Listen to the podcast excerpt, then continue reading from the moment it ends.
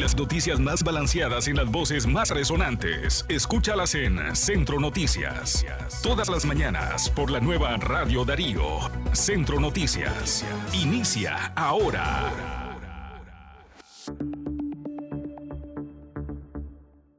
Es el primer día del mes número 11 de este año 2022. Buenos días.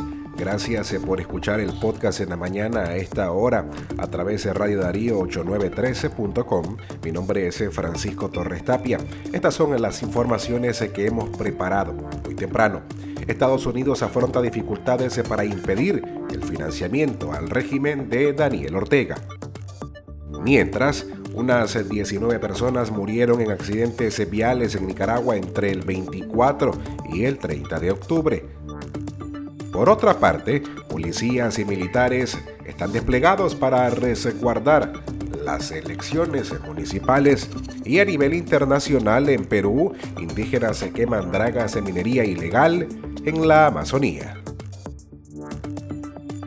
En directo con las informaciones de esta mañana, el gobierno de Estados Unidos afronta dificultades para bloquear el financiamiento de organismos multilaterales para el régimen sandinista, sostiene un informe del Departamento del Tesoro del Congreso en Washington. El documento puntualiza que el Departamento del Tesoro de Estados Unidos se ha opuesto a todo financiamiento a la administración sandinista por parte de instituciones financieras internacionales, entre ellas el Fondo Monetario Internacional, el Banco Interamericano de Desarrollo y el Banco Mundial.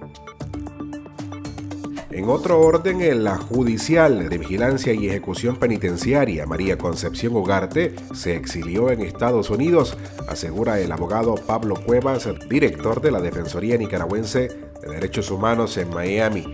Cuevas aseguró que la jueza salió de Nicaragua por puntos ciegos, tomó un avión en un país centroamericano y llegó a Estados Unidos.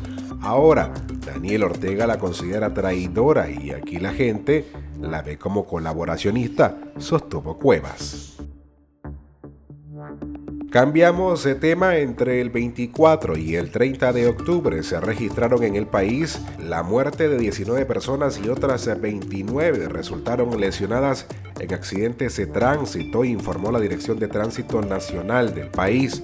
El informe policial indica que las víctimas son 10 conductores, 6 peatones y 3 pasajeros y las principales causas fueron por exceso de velocidad, dado de embriaguez y por otros motivos.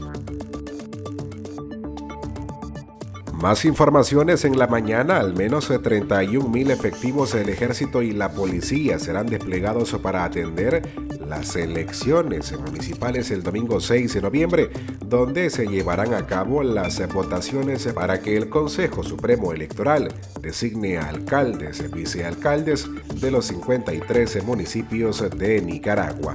Estaremos dando protección a 300 objetivos importantes para el país y seguridad al traslado de personal y material electoral, dijo Julio César Avilés, jefe del ejército.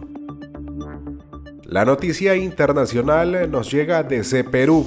Un grupo de indígenas peruanos que luchan contra el avance de la minería ilegal en una zona de la Amazonía cercana a la frontera con Ecuador quemaron el lunes 13 dragas usadas para extraer oro de un río importante para su subsistencia, decomisando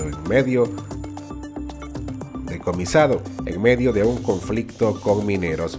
El líder indígena Sebelio Cayapa dijo a la agencia AP que la quema se realizó en el río Cenepa, cercano a Ecuador y clave para la subsistencia de varias comunidades que ven amenazadas su subsistencia porque aseguran que los mineros contaminan con mercurio el río, los peces y la naturaleza.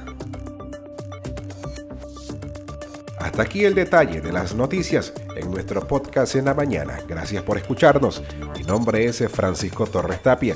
Continúe informándose a través de www.radiodarío893.com. Buenos días. No dejes de informarte con nosotros. Síguenos en las redes sociales y las plataformas de streaming. Encuéntranos en Facebook, Twitter, Instagram, Spotify y Apple Podcasts. Radio Darío, más cerca del nicaragüense.